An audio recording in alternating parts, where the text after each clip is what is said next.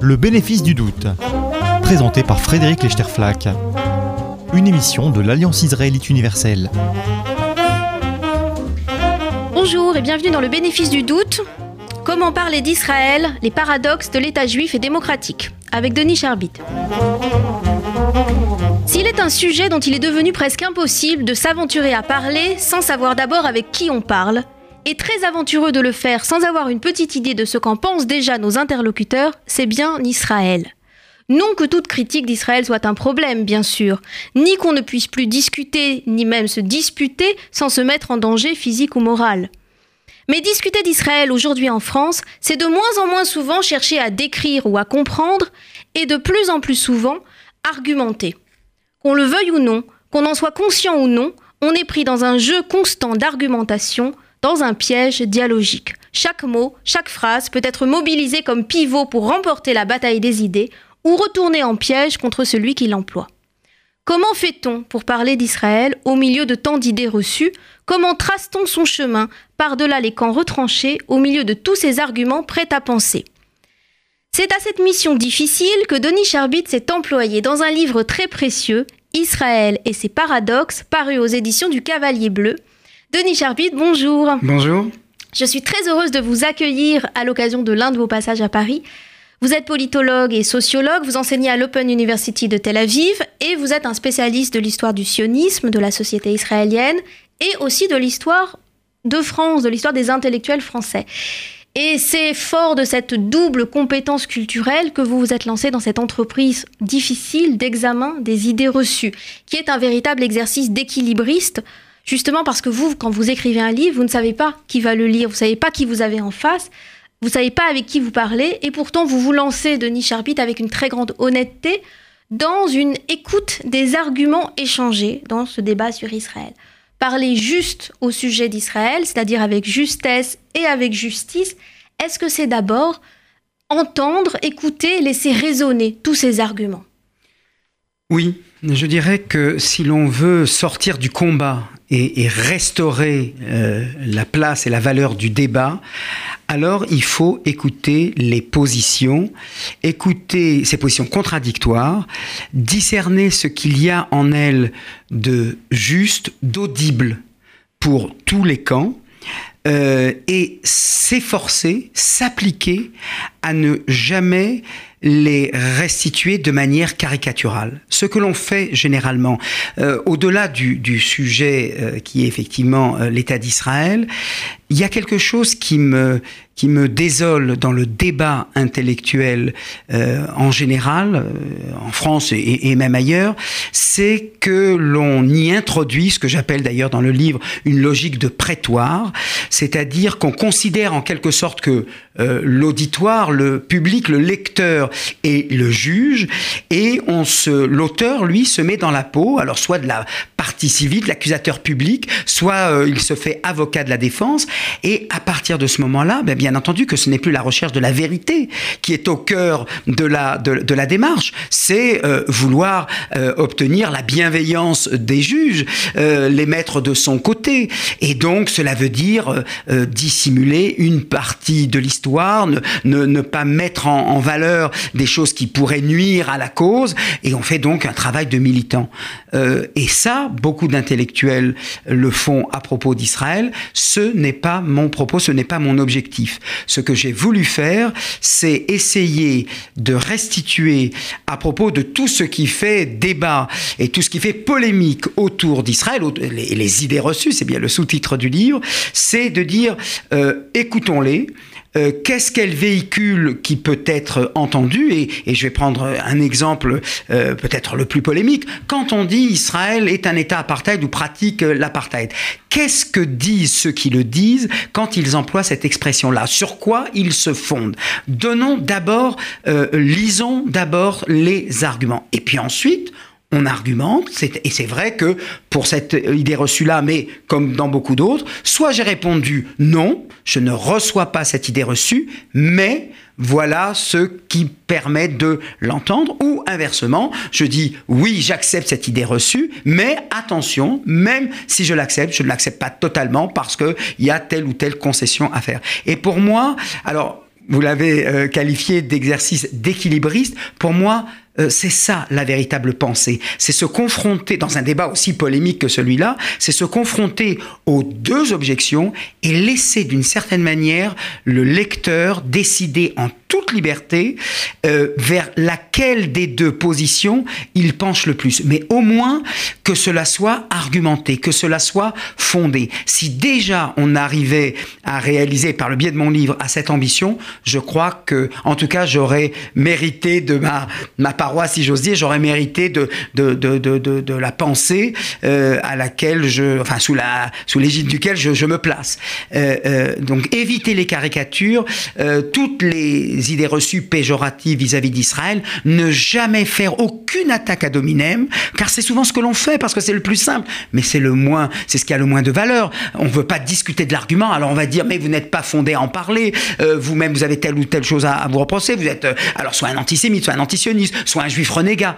Tout cela, je me suis interdit moralement de le faire parce que ce n'est pas ça du débat, ce n'est pas ça euh, discuter profondément euh, d'un d'un conflit qui euh, est une réalité qui est déjà presque, enfin pour le conflit en tout cas centenaire, sinon l'État d'Israël qui a près de 70 ans, et qui me semble justifier une approche moins passionnelle et moins passionnée, mais raisonnée. Et si l'on veut raisonner, eh bien il faut être capable d'entendre ce qui se dit des deux côtés. Et en même on n'est pas uniquement sur le terrain de la recherche de la vérité, on est aussi sur le terrain de la morale. Et c'est ce que je trouve très intéressant dans votre livre, c'est que vous ne renoncez pas à euh, euh, garder quelque chose à entendre, même dans la polémique morale. Par exemple, je prends un exemple particulièrement euh, tendancieux, le parallélisme ou la symétrie revendiquée entre la Shoah et la Nakba.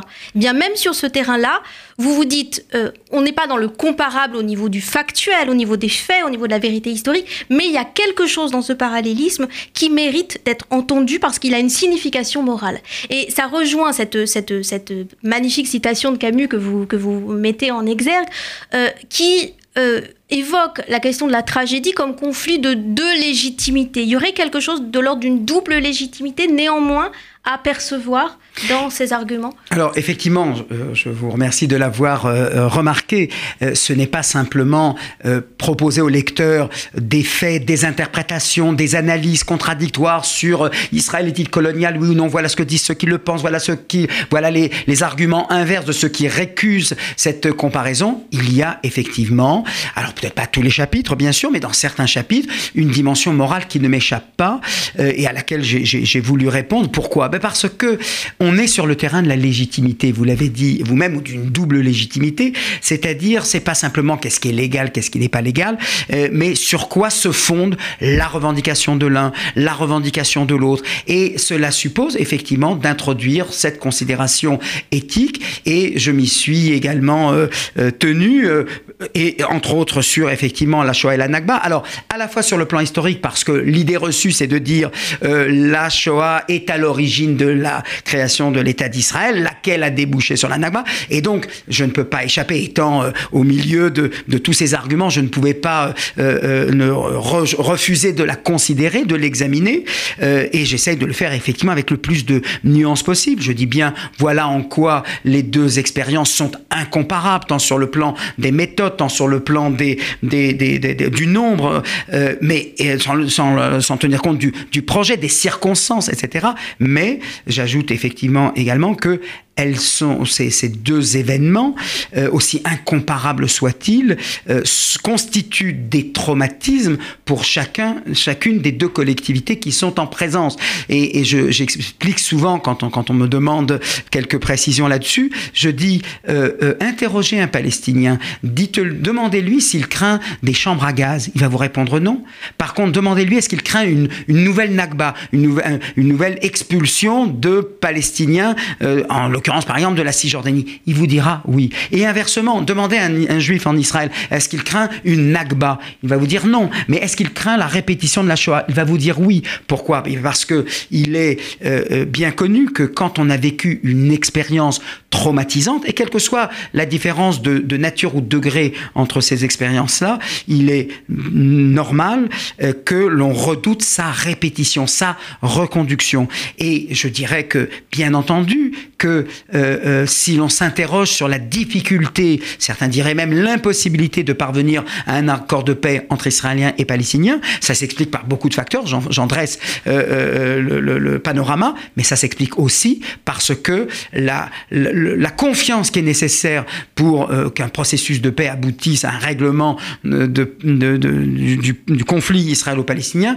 eh bien, est plus difficile encore à faire quand on a euh, euh, une expérience historique comme celle euh, de la Shoah, à laquelle d'ailleurs s'ajoute l'expérience de la négation d'Israël dans le discours politique arabe manifesté par des guerres et, des attentats et, le terrorisme, et de l'autre côté, la Nakba ne prédispose pas non plus les Palestiniens à avoir confiance envers les Israéliens à cause de cette expérience qui est la leur. Ce qui suppose de prendre en compte la dimension passionnelle de ces mémoires en conflit les unes avec les autres, de faire rentrer euh, la question du traumatisme, la question du passionnel, sans tout de suite les délégitimer en disant tout ça n'a pas de valeur, tout ça est faux, tout ça est injuste, mais prenant en compte finalement la, matérialité psychologique de ces, réactions.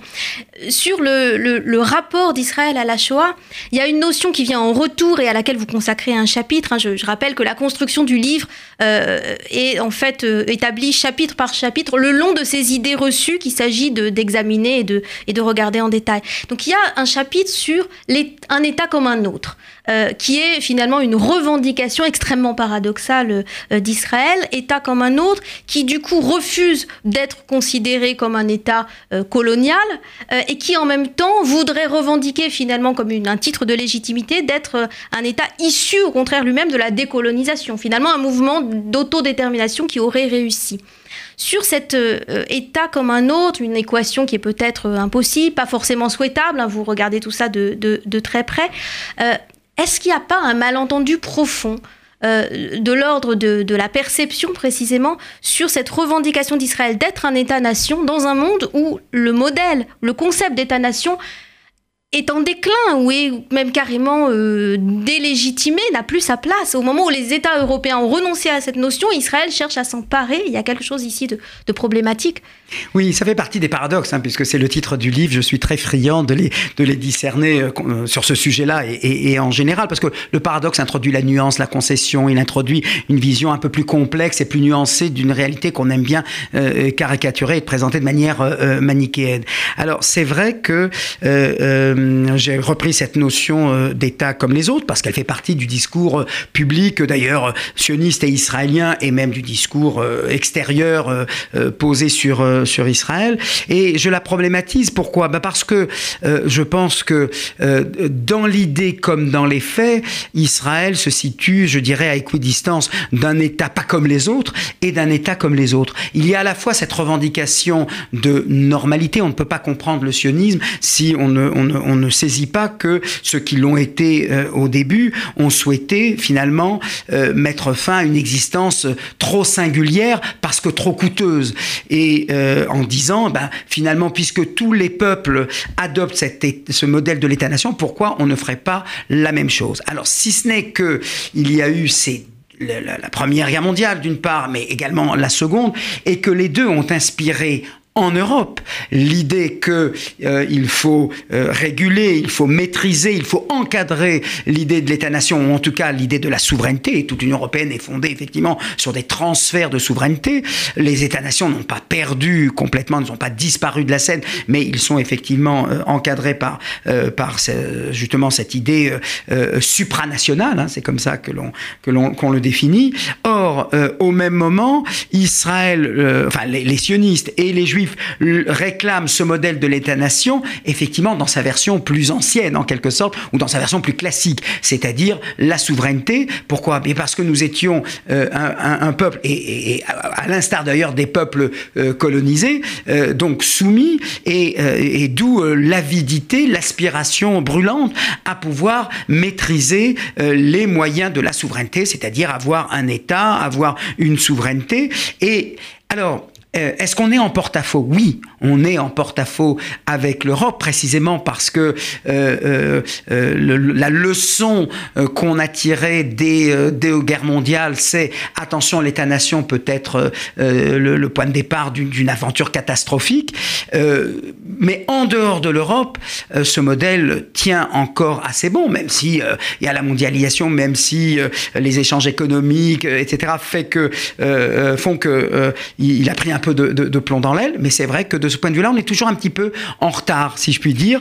Euh, les sionistes, c'est un nationalisme qui apparaît, euh, on est presque le dernier nationalisme européen, en quelque sorte. Eh bien, euh, c'est vrai qu'on tient à, à, cet État-nation, mais dans le contexte, et je dirais également, d'ailleurs, dans les relations internationales, les Israéliens se révèlent être les plus réalistes par rapport au, type de... et attachés au hard power, comme on dit, par rapport aux Européens qui privilégient le soft power et euh, effectivement des, l'échange, la, diplomatie, etc. C'est vrai que de ce point de vue-là, il y a, un décalage. Le jour où la paix s'instaura entre Israël et, et, la Palestine, on peut imaginer, sans, sans apparaître utopiste, que, que euh, voilà, ce, cet attachement-là fébrile euh, à l'État-nation, mais c'est peut-être aussi le privilège des petites nations que de s'accrocher à, tout ça. Il y a aussi une autre contradiction dans la notion d'État-nation, c'est, finalement sa, sa, sa connotation d'homo homogénéité ethnique. Euh, et c'est la contradiction que certains soulignent parfois dans le et entre État juif et démocratique. Il y a quelque chose qui est difficile euh, à penser et qui est peut-être à la source d'un malentendu avec les intellectuels euh, français sur cette question-là. L'un des emblèmes de l'État-nation israélien, c'est la loi du retour, qui permet donc à tout juif, en tout cas à tout individu qui a parmi ses six ascendants un juif, euh, de euh, réclamer et d'obtenir euh, le droit de s'installer en Israël et d'en obtenir la nationalité. Avec évidemment une divergence entre la définition de qui est juif au regard de la question de la nationalité par la loi du retour et la question de qui est juif au regard de la religion. Or, ce qu'on apprend en lisant votre livre sur la place de la religion dans la société israélienne, c'est précisément les, les paradoxes de ce multiculturalisme à l'israélienne et notamment la reconnaissance extrêmement grande de la liberté religieuse qui a pour euh, corollaire finalement une très grande latitude laissée aux communautés religieuses de faire leurs lois et y compris leurs droits civils. Alors on connaît bien cette notion sur le mariage. On sait bien que en Israël, il faut d'abord se marier à la synagogue. on se marie à la synagogue uniquement d'ailleurs. Oui oui. Ou à la mosquée. il y a voilà et donc les mariages mixtes doivent être délocalisés euh, en dehors de en dehors des frontières du pays. En revanche, ce qu'on sait moins, c'est que euh, Israël est le seul euh, État démocratique du monde développé qui reconnaît l'application de la charia dans le droit familial. Effectivement, ça fait partie d'un paradoxe de plus que je, je, me complais à souligner euh, euh, dans le livre. Alors, effectivement, euh, et, c'est là où, je, je, je, fais attention de ne, de ne pas porter de jugement de valeur, mais m'adressant à un public français et, francophone, j'ai eu effectivement la volonté de, de montrer qu'il existe d'autres modèles et qu'il ne faut pas forcément les, les, hiérarchiser ou, ou dire que l'un est bon et l'autre est mauvais, mais comprendre que ces modèles-là, finalement, ils s'inscrivent dans une histoire. Euh, j'ai envie de vous dire, pour être plus clair, que euh, euh, je, je, comprends parfaitement les raisons du modèle laïque en France et je pense qu'il est complètement approprié au modèle français républicain. en revanche, je pense qu'en Israël, parce que nous sommes au Moyen-Orient, parce que les religions y ont une importance euh, claire et, significative, et peut-être plus aujourd'hui encore que dans le passé, eh bien, on ne peut pas rêver, on ne peut pas imaginer euh, un, déplacement, une, une, exportation du modèle de la laïcité en Israël, euh, quand bien même je suis très sensible au modèle républicain, mais je vois bien qu'est-ce que cela poserait comme problème. Alors c'est vrai, on estime, alors c'est la, la, la, question des fameux accommodements à la canadienne. Et c'est vrai que Israël, sans, sans être déclaré multiculturel, mais du fait qu'il y a une, populations, des populations très hétérogènes sur le, sur le plan ce qu'on appelle des, des, identités primordiales, les, langues, les confessions, euh, euh, les appartenances culturelles. Je ne prends comme exemple que le fait que la référence des juifs en Israël, c'est aussi la diaspora, donc quelque chose qui est extra-israélien, mais de la même manière, les Palestiniens d'Israël qui ont une référence extra-israélienne qui est la nation arabe. Alors, euh, c'est, ça me paraît finalement le modèle israélien dont, je dis euh, que euh, à ce propos que la démocratie israélienne n'est pas une démocratie de grands principes, elle est une démocratie de petits arrangements. Donc c'est vrai que ça n'a pas le panache d'une laïcité qui intègre et qui uniformise, etc. Mais l'avantage, c'est que ça permet de mieux, euh, comment dirais-je, gérer quelques problèmes. Je donne un petit exemple pour être plus clair. La polygamie, elle est interdite pour les juifs, elle est même si le texte de loi est assez clair et assez ferme, elle est tolérée pour les Bédouins. Pourquoi? Parce que avec tous les griefs déjà qu'on nous reprochait étant venus d'Europe, etc., pour s'établir en terre d'Israël, on ne pouvait pas concevoir. Et déjà Herzl, dans le Altneuland, dans son euh, euh, nouveau pays ancien, il nous indique que euh, vient avec nos valeurs, on vient avec notre culture, mais on n'a pas le projet de les imposer au nom de l'unité, de l'uniformité de la loi à les communautés. Euh, et par exemple, pour parler de, de la polygamie que j'évoquais dans la société bédouine, eh bien, on compte sur les femmes, sur les bédouines, de, de faire leur révolution intérieure pour qu'ensuite, en quelque sorte, la loi puisse euh, euh, aller dans leur sens. Et, et, Mais précisément, est-ce que c'est pas d'autant plus difficile que par cette place ou ce droit des religions sur les individus, les individus ne sont pas protégés contre les exigences de leur communauté d'origine, sont enfermés dans le, je dirais, le cercle parfois très fermés de leur communauté religieuse d'origine. Je, le note dans le, dans, le chapitre Israël est théocratique, est un État théocratique. Je note effectivement que le problème de cette situation, parce que je considère foncièrement que chaque modèle a ses inconvénients. Le modèle de la laïcité, vous le voyez bien aujourd'hui en France, quels inconvénients il génère, quels problèmes il génère. Le modèle euh, euh à l'israélienne, qui est hérité d'ailleurs de l'Empire ottoman, c'est pas un modèle qu'on a créé sui generis, lui aussi euh, génère ses, euh, ses, ses problèmes problèmes, ses inconvénients. Et, comme vous le dites, le fait que, euh, je le note dans le livre, que si on est très fort en matière de freedom of religion, c'est-à-dire de liberté des cultes, en, en, en, en contrairement à cela, euh, euh, à contrario, le freedom from religion, la liberté par rapport à, l'autorité religieuse, elle, elle, est plus difficile à acquérir. Mais n'oubliez pas une chose, et c'est ça que, que je note également dans le livre. Israël se caractérise, la société israélienne se caractérise, et c'est peut-être le, secret de sa, de son énergie, de son dynamisme, par le fait que euh, il y a des codes sociaux, mais ces codes sociaux sont pas très rigides. Cela veut dire que même s'il y a une loi, même s'il y a une, une pratique, eh bien, on peut les contourner, on peut, on peut les réorienter, on peut les transformer. Regardez, aujourd'hui, il y a euh, un monopole de la religion sur, par exemple, les unimations. Hein, il y a un carré etc. Eh bien, à la force de s'organiser, sans qu'il y ait une loi pour cela, vous avez aujourd'hui des cimetières avec des carrés civil, sans intervention du rabbinat. Euh, vous avez, euh, on peut euh, même pratiquer une crémation pour ceux qui le souhaitent pas. Voilà, on trouve des, des contournements, des stratégies de contournement. Alors, c'est pour ça que je dis c'est pas une démocratie de grands principes. C'est des petits arrangements, mais qui permettent finalement le, le, vivre ensemble. Je sais que cette expression est galvaudée, mais regardez la somme de, je veux dire, il n'y a pas pays, il n'y a pas société où les conceptions du monde sont diamétralement opposées les uns des autres, entre religieux, laïcs, entre arabes et juifs, etc. Et néanmoins, ça tient bon. Il n'y a pas beaucoup de rupture euh, de l'ordre public. Pourquoi? Parce qu'on trouve ces arrangements-là. Denis Charbit, je retiendrai l'idée que le balagan à l'israélienne, le bazar à l'israélienne a des vertus politiques finalement qui, sont, euh, qui, rendent les situations euh, les plus difficiles parfois tout à fait acceptables paradoxalement. Alors c'est l'un des nombreux paradoxes que vous évoquez dans votre livre dont je rappelle le titre, Israël et ses paradoxes, idées reçues sur un pays qui attise les passions aux éditions du Cavalier Bleu. Merci beaucoup d'avoir été avec nous aujourd'hui. C'est moi qui vous remercie. À la semaine prochaine. C'était le bénéfice du doute présenté par Frédéric Lechterflack. Une émission de l'Alliance israélite universelle.